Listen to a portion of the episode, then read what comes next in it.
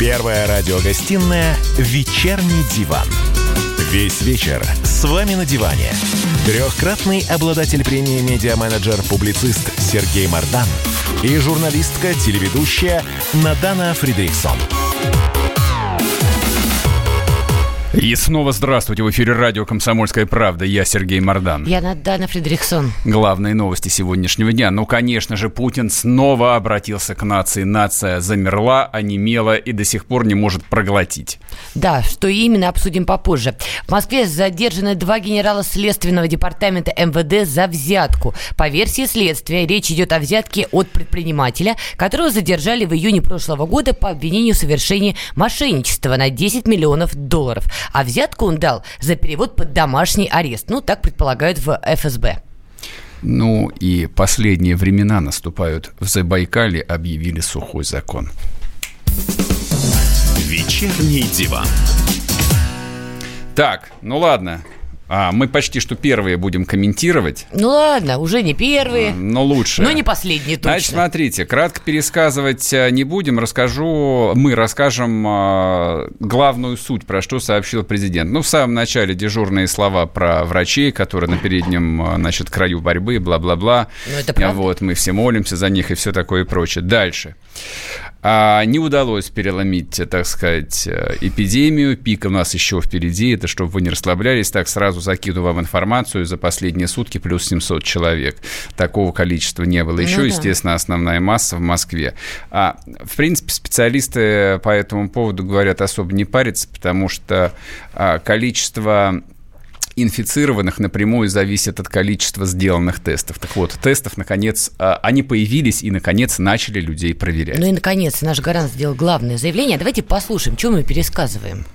В целом, пока удается оградить от серьезной угрозы людей старших поколений, не допустить вспышки эпидемии в детских садах и школах, вузах, других учебных заведениях. Естественно, встает вопрос, что необходимо делать дальше – какими будут наши решения. Подчеркну, принимая их, нам надо понимать, что угроза сохраняется. Как полагают специалисты-вирусологи, пик эпидемии в мире еще не пройден, в том числе и в нашей стране. В связи с этим мною принято решение продлить режим нерабочих дней до конца месяца, то есть по 30 апреля включительно. Подчеркну, с сохранением за работниками их заработной платы. Хорошо, хоть не до конца 2020 года. Но, в общем, смотрите. Подожди. Учит, учитывая майские праздники, на работу вы выйдете в лучшем случае после 6 мая. Вот, или после 10 как водится. Но, а... но, но президент, президент сказал, что если ситуация будет улучшаться, возможно, мы все дружно пойдем работать на благо uh-huh. Родины раньше 30 апреля. Ну а uh-huh. вдруг? Варить сталь, растить хлеб – а это и тоже... охранять наши священные границы. Не, ну мы с Майданом продолжим работать, так что нам-то что может переживать. Быть, может быть, да, там а, обещали специальный порядок а, для средств массовой информации э, подписать. Значит, а, еще одна важная ритуальная вещь, которую вот, видимо, и придется обсуждать, это нерабочие дни с сохранением зарплаты. Ну и, собственно, когда первое обращение к нации было, ответа так никто не дождался. То есть э, за чей счет банкет, как говорил герой одного советского фильма. Угу. А, ну хорошо, неделю там можно было как-то перекантоваться, но для компании с низкой маржой, например, вся розница, абсолютно вся, чем бы люди не торговали, там, начиная от, от китайских наушников, телефоном, заканчивая продуктами питания, там совокупная маржа, она где-то в районе 7-8% к обороту. Поэтому если минус неделя, ну, считайте, 50 рабочих недель в году, то есть ты уже балансируешь на грани рентабельности. Если родная родина у тебя выдергивает целый месяц, а фактически полтора месяца, учитывая майский, то ты гарантированно улетаешь в глубокий минус. Значит, Но там какие-то выплаты по Москве будут, по регионам. Какие? Я понимаю, что это полностью не компенсирует, но это же не совсем дно, Нет, это, не совсем это, пропасть. Значит, это дно, на самом деле. То есть э, экономисты говорят о том, что карантинные меры а, ну, такого жесткого характера, которые вводились в Италии, соответственно, и которые, которые на самом деле введены были около недели назад в России, теперь продлены до конца апреля, точнее, там до первой декады мая, они обеспечивают уменьшение ну, вот воспроизводства валового национального угу. продукта там на 60-85%. Ну, вот. да.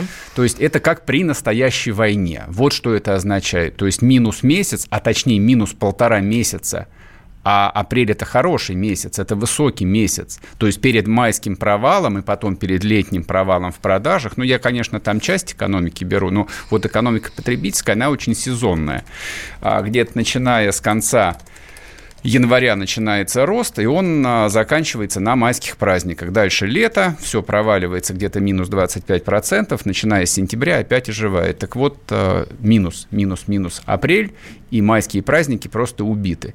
А десят, вот я сейчас не пугаю и я не преувеличиваю, десятки тысяч компаний уже сейчас понимают, что они обанкротились. А у меня был разговор а, где-то неделю назад с моим хорошим приятелем, он предприниматель, у него не, не очень большая контора, ну как небольшая, у него там где-то там человек 120-130 работает. Неплохо, кстати. большая, большая. Так, он кашляет, друзья, все. Да, он мне, ну так, раздумывая, на прощание сказал, он говорит, ты знаешь, вот я, говорит, думаю, мне людей сейчас увольнять или подождать до конца апреля. И что ты ему посоветовал? Вот, ну, я, я редко даю советы, в общем, мы там обсудили всякие светские новости, на прощание я ему сказал, что, скорее всего, ты не будешь дожидаться конца апреля. Угу. Так вот, сейчас а, я готов был бы спорить на деньги, что он людей будет увольнять уже завтра. Хорошо, но вот это критиковать, я, я понимаю то, что не, ты говоришь. Не, я не критикую, я на самом деле опис, описываю ближайшие... Подожди, ну, зачем? Вот хорошо, как что зачем? должен был быть, э, что должен был сказать Путин? Выходит гарант и говорит, ребята, я все понимаю, смерть штука противная, но работать надо. Поэтому давайте как карантин задвинем в дальний ящик и дружно, взявшись за руки, пойдем работать. Потому что мы не должны голодать, потому что, ну, надо что-то есть, по крайней мере, тем, кто выживет из-за того, что карантин не будем соблюдать. Ну, давай так, как бы, ли? да, давай на наше личное мнение мы оставим, так сказать, на вкусный десерт. Ну, давай. Вот, а попробуем проспрашивать настоящих живых экспертов. У нас на связи Евгений Минченко, О. политолог. Евгений Николаевич, здравствуйте. Здравствуйте, здравствуйте. Здравствуйте, Евгений. Ну как, ваше впечатление, первые вот эмоциональные? Только без мата попробуйте обойтись. О чем? Ну, по поводу Путина, как о чем? А что случилось? Ну, а, э, я, знаете, у меня не вызывает никакого желания э, использовать обсценную лексику. Вы считаете, это правильная мера? Нет. Евгений, вы пропадаете. Э, они абсолютно делается в мире сейчас. Вот, то есть, ну, понятно, что если инкубационный период две недели, то э, странно делать вот этот режим самоизоляции всего лишь на неделю. Ну, поэтому, собственно, и э, продлили. Плюс, э, ну, очевидно, что жесткость мер в регионах должна варьироваться в зависимости от того, насколько эти регионы Э, сейчас пострадали от коронавируса. Скажите, пожалуйста, почему Россия, вот э, Россия идет, я даже не знаю, чьим путем, э, хорошо, путем ну, Италии и Испании, да. почему она не идет путем Германии, например, где ничего подобного нету? Слушайте, ну, в Германии тоже есть э, карантинные мероприятия, есть. они настолько жесткие. Но все работают. А, ну, кто-то работает, кто-то не работает. Э, но, видите, большая часть стран все-таки идет э, по этому сценарию. И э, более того, целые страны от него сначала отказывались, вынуждены были после резкого роста заболеваемости от него отказаться, как, например, Великобритания, где сначала говорили, да не, будем всем все работать, uh-huh. все, все переболеем, а потом довели, что премьер-министр заболел коронавирусом. Борис Джонсон, да. Да, и вынуждены были э, ввести э, э, жесткие карантинные меры. А вот, вот то, что поэтому... Сергей Мордан возмущался, что, ребята, все, нам всем конец, все предприятия будут закрыты, фермы будут закрыты, люди будут уволены. Правда, где баланс между необходимым карантином и хоть каким-то спасением экономической ситуации? Слушайте, ну, он, э, к сожалению, нащупывается явочным порядком сказать, что есть какое-то очевидное решение, есть некая универсальная формула, ну, на мой взгляд, нельзя. Но тот же самый Трамп несколько раз метался от идеи, что будем всем работать, потом нет, все на карантин, потом, ну, нет. Угу. Мы, если будем все сидеть на карантине, похороним экономику, давайте из этого выходить. И более того, мы видим, что э, в ряде стран, ну, наиболее яркие примеры, это как раз такие федерации, как Соединенные Штаты Америки и Бразилия, происходят столкновения между федеральными и региональными властями – Э, с точки зрения того, э, какие именно меры надо принимать. Вот, кстати, а вы не думаете, что мы тоже на пороге того, что власти в разных регионах вступят в жесткую борьбу с федеральным центром между собой и так далее? Нет, я так не думаю. Почему? У нас. Ну, потому что у нас уровень э, зависимости региональных властей от федерального центра гораздо выше. У нас любого губернатора президент может отправить в отставку. Но не во время карантина. Вам не кажется, да, что сейчас как раз руки-то им развязали? Почему? Слушайте, только что сегодня у нас э, три главы региона поменялись. Ну, правильно, испугались ответственности. Но другие-то да ну, могут воспользоваться. Ну, два, не, ну, во-первых, я думаю, что никто не испугался, а им из администрации президента сказали писать заявление, если речь идет о Гапликове и Орлове, которые, да. Э, если мы помним, в рейтинге политической устойчивости губернаторов Госсовет 2 от Митинга Консалтинг находились э, на нижних позициях э, в в красной зоне, так называемой. Мы уходим на перерыв а... уже, Евгений. Да, ну, удачи да. вам тогда. Спасибо, спасибо. спасибо. На связи был Евгений Минченко, политолог. Вернемся после перерыва.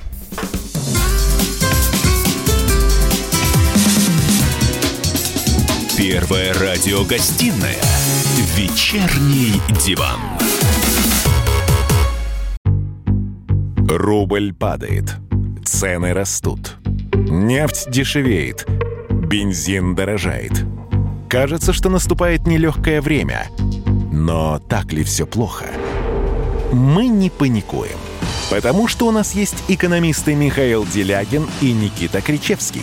По будням в 5 вечера они разбираются в мировых трендах и строят прогнозы. «Час экономики» на радио «Комсомольская правда». Для тех, кто живет настоящим и смотрит в будущее. Первая радиогостинная «Вечерний диван». Весь вечер с вами на диване. Трехкратный обладатель премии «Медиа-менеджер-публицист» Сергей Мардан и журналистка-телеведущая Надана Фридрихсон. И снова здравствуйте. В эфире радио «Комсомольская правда». Я Сергей Мордан. Я Надана Фредериксон. А И, нас... по-моему, только я оптимист. Не знаю, может быть. А, на самом деле, вот, э, честно говоря, а, я так и не могу понять, вот у меня не находится логического объяснения, почему не объявлен режим чрезвычайной ситуации. Зачем? Потому что ЧС у нас в стране объявляется по поводом куда как более легеньким. Например? То есть для ЧС достаточно наводнения или пожаров каких-нибудь. Угу. То есть ЧС объявляется на счет раз – это совершенно такая обыденная опция в ассортименте политических управленцев, там, бюрократов, власти, региональной, там, федеральной, какой угодно. То есть в этом нет ничего драматического. Почему в этот раз они его категорически не хотят объявлять, хоть убей, я не понимаю. Ну, так, может быть, они знают чего-то, чего не знаем мы, и не считают, что это время для ЧС? А что тут понимать? Это просто означает банкротство. Это просто банкротство, Честно. потому что объявленный ЧС – это то, что прописывается в любом контракте под названием форс-мажор. Вот представь себе ситуацию. Допустим, э, ты подписала контракт. Угу даже, допустим, с региональным правительством, даже, допустим, контракт коррупционный, вот за хороший откат, вот на поставку какой-нибудь бордюрной плитки, например. Ты меня ни с кем не путаешь. Не-не-не, я фантазирую, Хорошо. фантазирую. Вдруг вот так вот масть у тебя поперла, да, и ты стала завтра предпринимателем, у тебя контракт на поставку бордюров. Я и бордюр, я да. считаю, это очень похоже. Там э, ты должна депозит немеренный так. загнать на счет, э, соответственно, подписаться под огромные штрафные санкции. Но это, это стандартная э, опция, то есть как бы любой госконтракт, он э, имеет такое количество финансовых обременений, вот, не считая коррупционной составляющей, что там шуб завернется, случись чего. Так, а почему честно? Да, слушай, ты а, все финансируешь собственными деньгами. Угу. Даже, ну, даже если ты взяла кредит, то 20% тебе придется заплатить. И вдруг а, ты не можешь а, свой товар перевести через границу области все косяки на тебе, ты все оплачиваешь из своего кармана. Хорошо, давай спросим, почему действительно у нас не введен режим ЧС. С нами на прямой связи Маргарита Симоньян, главный редактор Russia Today. Здравствуйте. Здравствуйте. Здрасте, Маргарита. Как вы считаете, почему все-таки режим чрезвычайной ситуации или чрезвычайного положения официально до сих пор не введен в России? А вы хотите, чтобы он был введен? Я нет, но тут Мардан переживает, почему не ввели. Ну, смотрите, для начала нужно посмотреть, что подразумевает режим ведения чрезвычайной ситуации. Там есть много вещей полезных, но таких, которые могли и уже сейчас, как мы видим, оказываются введены без всякого э, чрезвычайного положения, объявления о чрезвычайном положении. А есть некоторые вещи, которые сейчас были бы, как мне кажется, вредны и даже могли бы привести к хаосу. Например? Мне сказать, я сейчас, сейчас э, поясню. Угу. Сложно сказать, я не военный, и никогда не работала в МЧС и в правительстве, я, в общем, так же, как и вы, журналист, да? Но предположения мои как журналиста из наблюдения за ситуацией. Например, режим чрезвычайной ситуации, режим чрезвычайного положения подразумевает первым пунктом, если я правильно помню, это легко на самом деле в интернете найти, первым пунктом подразумевает отмену полномочий местных и региональных органов власти и раздачу этих полномочий специальным, э, в первую очередь, э, военным, каким-то иным силовым органам. Но, послушайте, эти органы должны быть как-то для начала созданы. Они должны понять ситуацию, они должны получить рычаги управления, они должны разобраться, что к чему, где какие приводные механизмы. Это занимает время, времени сейчас нет. Но вот что сейчас разумнее, чтобы губернаторы, мэры и руководители на местах получили полномочия и действовали по э, усмотрению своему в зависимости от ситуации, как, собственно, президент сегодня им и велел делать, или же просто отменить их власть, отправить их э, временно там на месяц или на сколько на покой, и этот месяц некие другие органы будут просто разбираться в ситуации, и не факт, что будет лучше. А ну, на ваш профессиональный вопрос, взгляд, сегодня в России губернаторы, если так в целом брать, они хорошие кризис-менеджеры, им можно вот доверять такую щепетильную историю, как попытка остановить пандемию? Просто мы помним множество скандалов, связанных с тем или иным регионом и именно конкретно с губернаторами? Ну, они очень разные. С одной стороны, множество скандалов, а с другой стороны, а, множество решений, которые по жесткости ну, посильнее, чем, например, в Москве. Да? Посмотрите, что сделали в Чечне, посмотрите, что сделали в моем родном Краснодарском крае. В Краснодарском крае э, ездить по дорогам вообще можно уже сейчас только с пропусками э, с сегодняшней ночи. А вчера еще или даже позавчера если я правильно помню. Ну, вчера-то точно. В город, например, в Краснодар, мой родной, не пускали без краснодарской прописки. Там можно спорить, хорошо, это плохо, слишком это жестко или мягко, но это те решения, которые принимают региональные власти, исходя из ситуации. Да? Точно так же краснодарские власти пролоббировали, а, чтобы э, было запрещено в Сочи дальнейшее бронирование номеров, в Сочи, в Геленджике, в других курортных местах. Ну, то есть я вам говорю на примере региона. Вот есть конкретный регион. Это регион, когда не рабочая неделя, куда все едут, кто не может поехать в Турцию или Таиланд. Таиланд. Все едут к нам, в Краснодарский край, да. естественно. Но да? их уже обломали там, всех желающих, да, да ну, отдохнуть теперь в Сочи. еще и в Крым, но, но это такой вот э, правильный условный рефлекс, чему я угу. очень рада, как... Ну, это я понимаю вашу радость, да. Но местные не рады оказались. Ну, я тоже местная, и все этому рады в обычных условиях. Но когда такая ситуация, конечно, это трудно, потому, поэтому краевые власти должны, вот на, на примере конкретного края, они должны учитывать, какова способность э, а, обеспечить какое количество заболевших у инфраструктуры медицинской края. Ведь она же не рассчитана на то, что мало того, что большое количество людей, проживающих в крае, заболеет, так еще и заболеют приехавшие. Я вам хочу сказать, что в августе, когда здесь очень много людей, да, а, бывает в Сочи а, и в других местах, и когда начинается обычный какой-нибудь ротавирус, да, ну что такое ротавирус? Сходил там, ручками грязными, mm-hmm. яблочко немытое э, поел. Потом э, что-нибудь потрогал и началось, да. Да, потом что-нибудь потрогал, детки виноградинку сорвали, съели, и начинается, извините, диарея, там тошнота и прочее. Так вот, часто даже в такой ситуации, это не мировая пандемия, это просто локальный летний обычный ротавирус, часто оказываются забиты инфекционные больницы, и люди в коридорах, и все вот эти прелести. Так бывает, потому что ну, не может система здравоохранения локальная справиться с огромным наплывом людей, тем более в ситуации мировой пандемии. И каждый регион должен учитывать эти особенности. Есть э, города, которые целые э, моногосударства, да, где все люди работают, там подавляющее большинство людей работают работают на одном предприятии. Их родственники с ними общаются. Они все, ну, фактически все население города – это одно какое-то предприятие. И если там заболеет один человек, два человека на этом предприятии, то ляжет весь город. Это же нужно учитывать.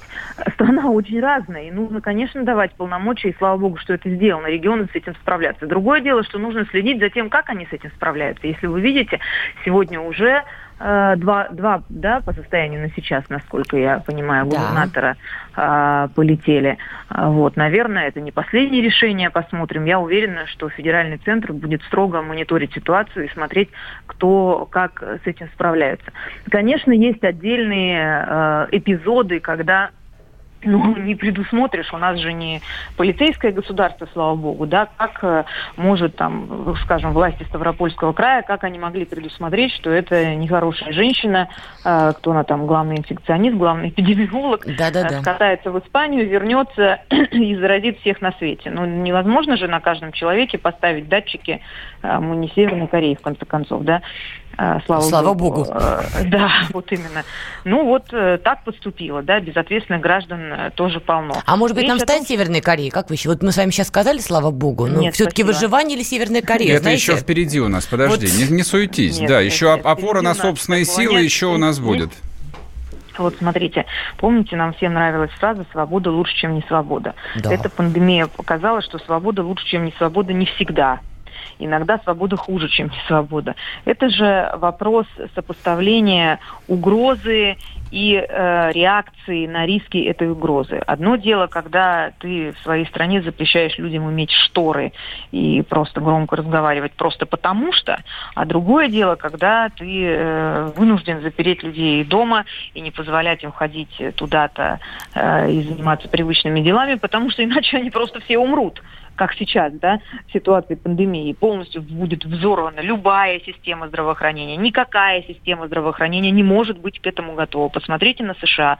Богатейшая страна в мире с огромной промышленностью, с просто невообразимыми, неограниченными финансовыми ресурсами, где уже не первый день и даже неделю в Нью-Йорке, в главном городе, медсестры и врачи э, вынуждены надевать на себя мешки из-под мусора, потому что больше им не в чем работать. Это почему так происходит? Это происходит происходит, потому что США вдруг стала страной третьего мира? Нет, не стала. Просто потому что эта пандемия такова, что она захлестывает, пере, знаете, как волна во время цунами, она просто перекрывает любые возможности сопротивления, любые, любые возможности, любой медицины, она перекрывает. Не может государство быть готовым к этому, как показала эта пандемия. Ну тогда что? Тогда приходится закрываться, тогда приходится принимать другие меры. Если бы у нас были госпитали через каждые там 15 метров, да, и 50% населения работали в медицине, ну тогда можно было бы сказать, ничего страшного, справимся и так, будем по-прежнему ходить в кафе и рестораны. Но так э, нет ни в одной стране мира и быть не может. Поэтому мы должны смириться с этими трудностями. Другое дело, как сейчас обеспечить чтобы не произошло у нас экономического коллапса, я имею в виду с точки зрения обычных людей, которых сейчас начнут... Маргарита, мы сейчас уже будем уходить на перерыв через да, 15 конечно. секунд. Да. Спасибо. Спасибо большое. Спасибо большое. У нас в эфире была Маргарита Симонян, главный редактор Rush Today. А, она позитивно смотрит на будущее. Вот э, в этом смысле мы, конечно, с ней, безусловно, различаемся. Но зато они полные единомышленники с Наданой Фредериксон. А вернемся после перерыва, не уходите.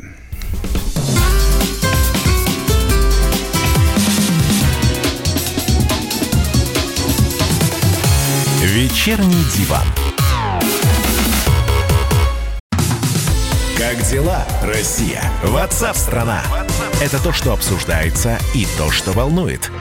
Это ваши сообщения в прямом эфире, в том числе и голосовые. Каждый день с 11 до 15 часов с Михаилом Антоновым. Эфир открыт для всех. Включайтесь. Радио «Комсомольская правда». Радио про настоящее. Первая радиогостинная «Вечерний диван».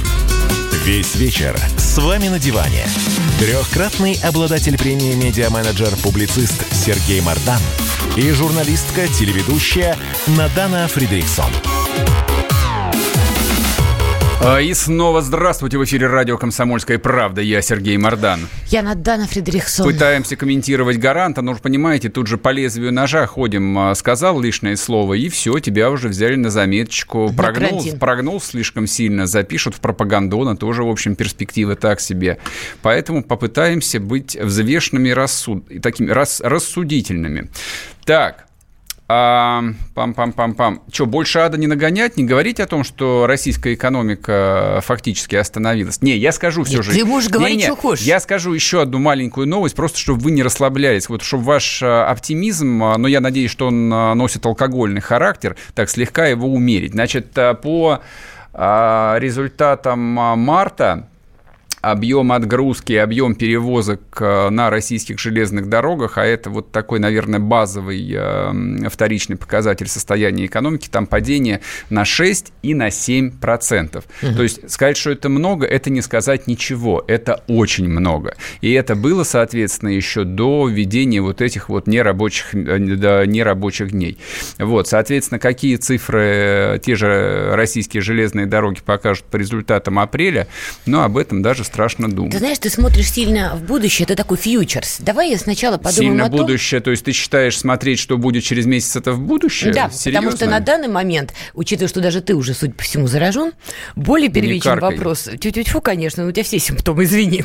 Это, и ты подвергаешь, кстати, опасности меня, тебе еще штраф 4 тысячи прилетит. Ну, хорошо, тебя отправят со следующего эфира на, на, на, на удаленку. Вашими молитвами, только вашими молитвами. Короче, сейчас самое главное, на самом деле, это вопрос выживания.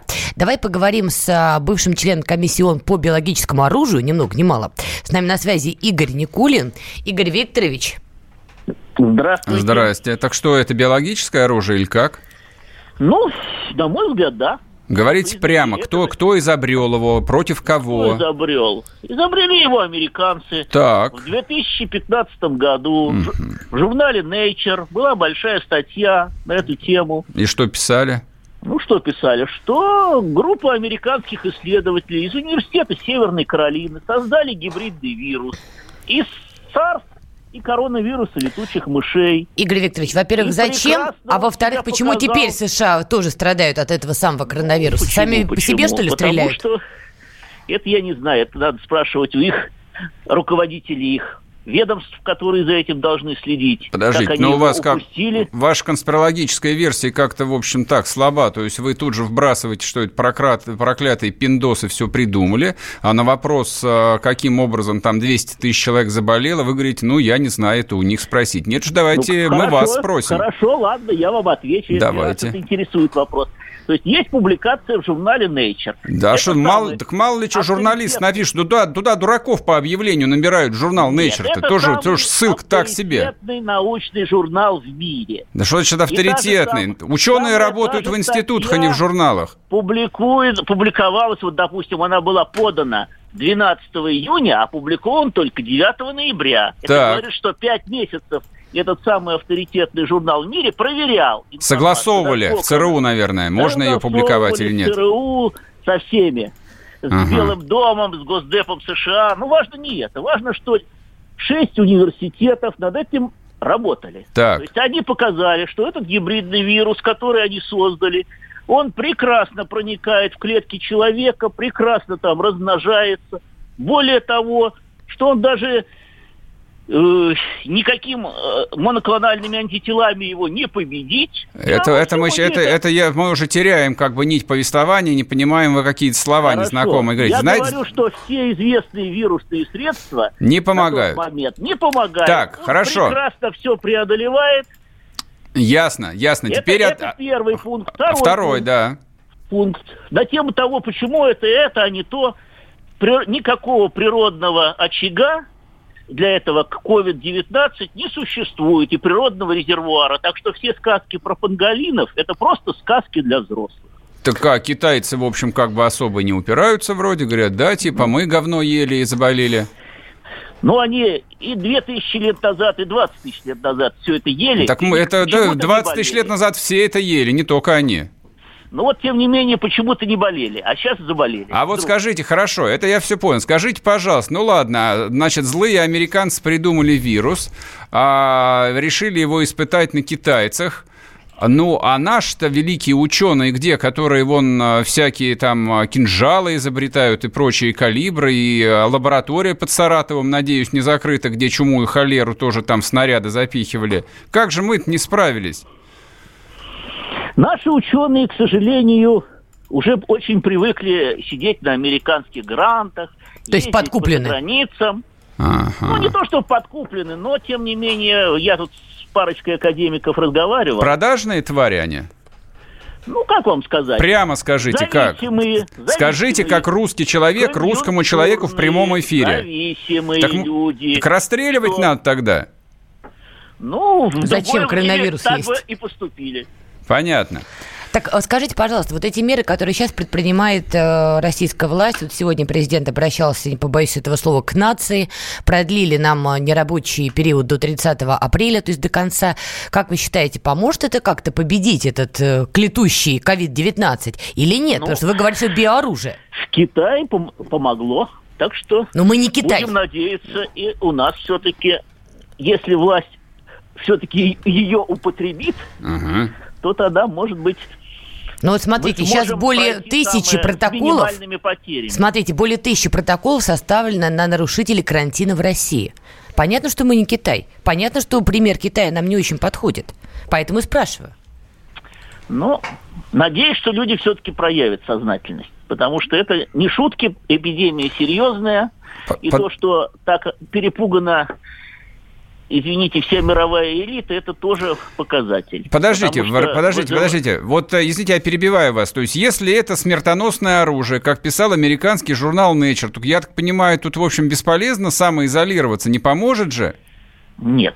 Самоизоляция поможет? поможет в любом случае. Если вы не будете бегать по улице, или, по крайней мере, в толпе, ага. в толпу не соваться, то есть, если уж вы ходите, ну хотя бы одевайте повязку, это минимальная, так сказать, защита. Ну, конечно, государство должно эти повязки выдавать на входе, по крайней мере, в транспорт. Ну, это ладно. Метро. Государство у нас повязки не делает. Что на него надеть? Сами сошьем. Спасибо большое. В эфире был Игорь Никулин, бывший член комиссии ООН по биологическому оружию. Все нам рассказал, как проклятые пиндосы придумали, в общем, диверсию против китайцев. Ну, и нас по касательной тоже задело. Только не понял, как все-таки в Америке, в самих Штатах-то Ну, вот, вот понимаешь, так, вышла из-под контроля, как в американских То фильмах. Это, упс! Упс, и не смогла. Так, угу. ладно. Значит, а, пока суть до дела. Московские власти первые начали экспериментировать над мирными гражданами. Соответственно, как им побороть американское биологическое оружие. Всех отправили отсиживаться Сарказм? по домам. Ну, как хочешь, так понимай. А, то есть нельзя выйти даже из подъезда. На самом деле, а, здесь возникает целая туча вопросов, сугубо юридических. То есть это прямое ограничение а, гражданских прав. Угу. То есть на, не, не на основании никакого регионального там, административного акта, подписанного никаким мэром, ни московским, ни санкт-петербургским, вообще никем, никто не может ограничивать права передвижения человека. Вообще, как бы подобные вещи регламентируются исключительно указом президента. Так ну, президент поддержал все это. Это Считай, что все уже а, правомерно. Нет, это не правомерно. А на самом деле уже подписан указ а, в администрации президента, но там а, в этом указе, не буду дословно его цитировать, точно так же указание, значит, о том, что региональные власти будут там регламентировать, там что-то придумывать, подписывать и так далее, и так далее. У меня на самом деле было полное ощущение, что юристы в той же администрации президента, в общем, как бы не очень аккуратно этот документ проработали. Потому что, ну, сейчас а, поговорим с юристом, на самом деле это прямые гражданские права. Как они могут регламентироваться каким-то Собянином? Вот простите меня, Христа ради. Ну, так, давайте поговорим. Давайте. С нами на прямой связи Игорь Скрипка, председатель Московской коллегии адвокатов, Скрипка, Леонов и партнеры. Шикарное, кстати, название, Игорь. Я вас поздравляю, это гениально. Спасибо. Скажите, нарушают наши гражданские права власти или нет вот этими ограничениями? Принципиально да, нарушают до тех пор, пока не начинают использовать э, действующую юридическую терминологию и не вводят чрезвычайную ситуацию. Оно не введено. У нас, соответственно, просто какие-то непонятные э, нерабочие дни, не более того. Никакого ЧС нет. И ни ЧС, ни ЧП? Никакого ни ЧС у нас нет. У нас э, есть карантин, но карантин введен главным санитарным врачом, и карантин распространяется только на людей, которые, ну, во-первых, больны, да. подтвержденно больны, либо которые прилетели из стран и находятся в зоне риска. То есть это, опять же, обязанность на них лежит э, две, две недели не выходить из дома, либо это люди с подозрением на возможность заболевания, то есть те, кто контактировали с э, непосредственно заболевшими или, опять же, людьми, которые находились в группе риска. Но таких понятий, как самоизоляция и нерабочие дни, их в законодательстве нет. И, в общем-то, никто не может толком объяснить, что это за нерабочие дни, как с ними быть, как считать зарплаты или отпускные, как считать, э, э, господи, налоги за это время, можно ли в этот период увольнять. Э, в общем... Игорь, время заканчивается. У меня короткий вопрос. Да. Постарайтесь, давайте постарайтесь успеть ответить. Как себя будет вести полиция? У них есть четкое понимание, кого можно задерживать, кого нельзя, потому что уже был скандал, они уже вводили комендантский час, которого не было и так далее. Я думаю, штрафовать будут всех подряд, а потом, когда суды выйдут каникулы, разберутся. Гениально. Наша полиция нас стережет. Сначала упрячет, да. а, бережет. Сначала упрячет, потом стережет. Потом стережет, да. Примерно спасибо, так. спасибо, спасибо большое. У нас в эфире был э, Игорь Скрипка, юрист, адвокат, а мы вернемся после перерыва. Ты виноват уж тем, что говоришь по-русски. по-русски. В последнее время случаи притеснения и нападений на национальной почве участились. Прохожие на улице никак не пытались помочь иностранцам и остановить нападавших. Создается образ врага для того, чтобы... Не допустить распространения правды о тех событиях. Что же касается вот бытовой ненависти, то... Я думаю, что, к сожалению, мы еще много что увидим, но нам есть чем ответить. «Национальный вопрос» на радио «Комсомольская правда». По воскресеньям в час дня по московскому времени. Первая радиогостинная «Вечерний диван». Весь вечер с вами на диване. Трехкратный обладатель премии «Медиа-менеджер», публицист Сергей Мардан и журналистка-телеведущая Надана Фридрихсон. И снова здравствуйте в эфире радио «Комсомольская правда». Я Сергей Мордан. Я Надана Фредериксон. Особенно пикантно вот в этих мерах, которые Московская городская дума уже приняла и даже внесли какой-то местный КОАП. Это, соответственно, Кодекс административных правонарушений. Угу. Штрафы до 5000 рублей. Это особенно пикантно, учитывая, что, значит, на месяц всех отправили на нерабочие дни. Соответственно, за этот месяц э, всех уволят. И 5000 рублей станут огромными деньгами, на которые вся семья сможет жить месяца два с половиной, наверное, уже летом. То есть кто и как будет эти 5 тысяч платить? А если не будут платить, что, приставы будут арестовывать оставшееся имущество или как? Я вот не очень понимаю. Я думаю, это сейчас мало кого вообще волнует, если честно. Нет, ну, то, окей, нет, давай, нет, хочешь, то, давай просуждаем нет, эту то, Нет, нет, то, что люди, которые там это придумывали и прописывали, я понимаю, что их это не волновало, и для, да, и для них эти 5 тысяч рублей, это, в общем, совершенно ничтожная сумма, ну, типа ерунда какая-то, переживут.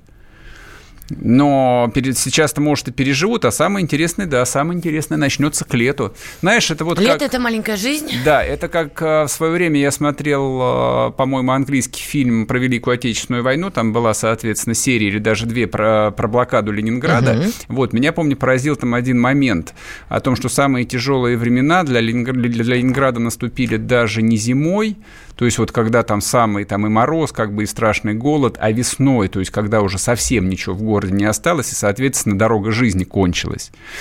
Вот. Да, вот. давай поговорим по поводу того, что будет с нашей экономикой, в том числе, раз так переживаешь на этот счет.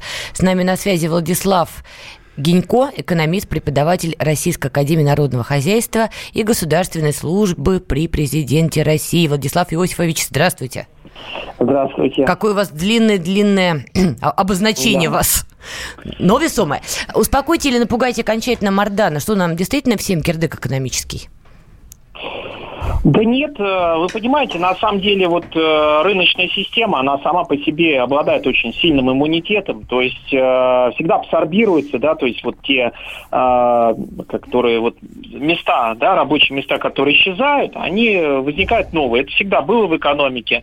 И, в общем, здесь этот процесс только ускорится.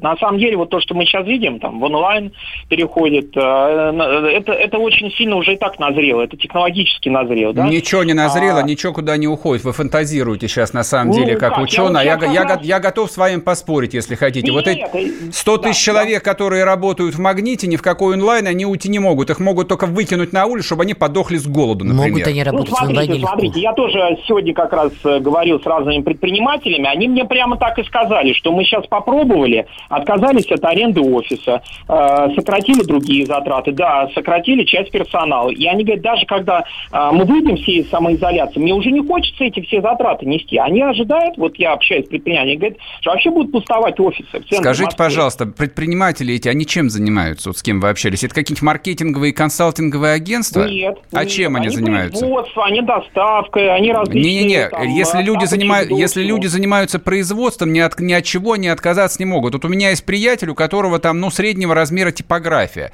Он за нее так. платит миллион рублей в месяц аренды. Есть так. Заказы, нет заказов, он должен платить. Понимаете? И, и уменьшить аренду он не может. Там станки Нет, стоят. Вот и все. Офисах, об, административном персонале. Об, об адми... Так об я поэтому и спросил, ваши друзья чем занимаются? Консалтинговыми нет, услугами? да они пойдут за еду нет, работать, они, естественно. Нет, э, смотрите, они все не могут, то есть не вся э, сфера. Тот же вот те сети, которые вы сказали, но они же будут в большей степени все равно работать э, на доставке. На вот какой доставке? Да какой? Вы знаете, какой процент интернет-доставки у крупных розничных сетей? Очень мало. Я вам могу сказать, меньше 3%. Да. Он так увеличится. Никакой а, доставки быть не может. Ну, смотрите, я объясню как.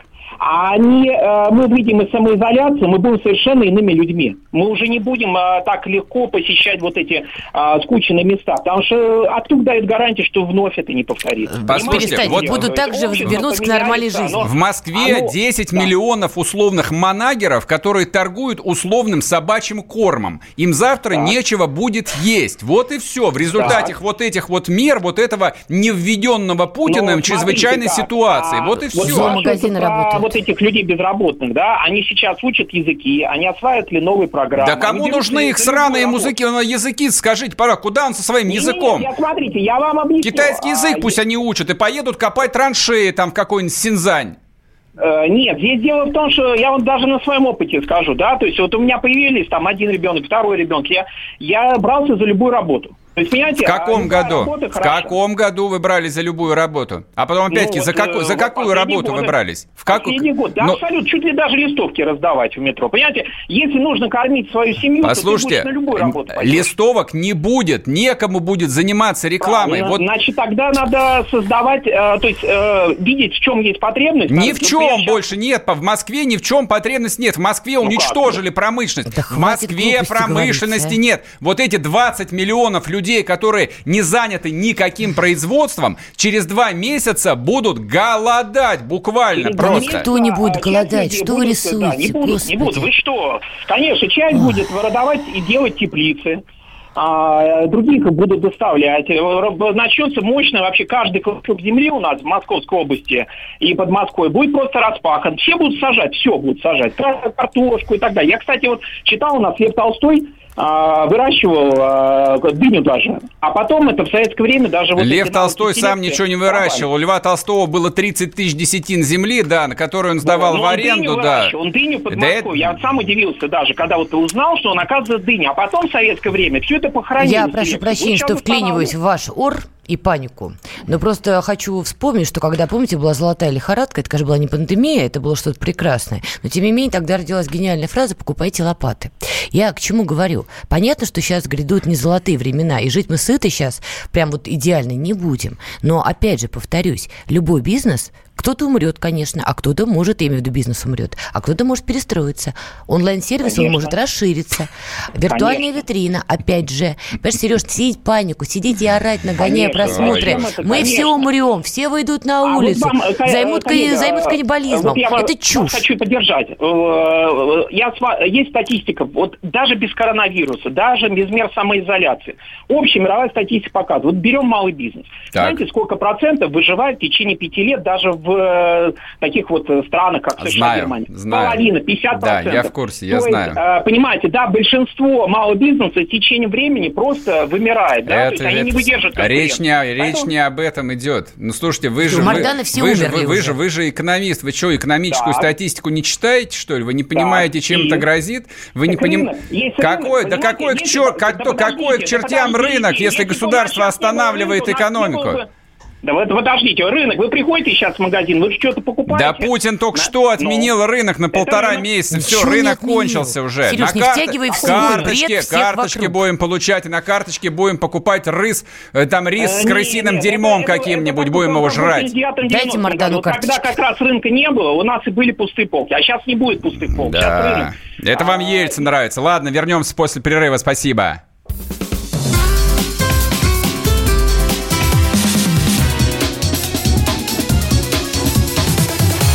Вечерний диван. Георгий Бофт. Политолог, журналист, магистр Колумбийского университета, обладатель премии «Золотое перо России» и ведущий радио «Комсомольская правда». Авторскую программу Георгия Георгиевича «Бофт знает». Слушайте каждый четверг в 17.00 по московскому времени. А что такое деньги по сравнению с большой геополитикой? Мы денег тут не считаем.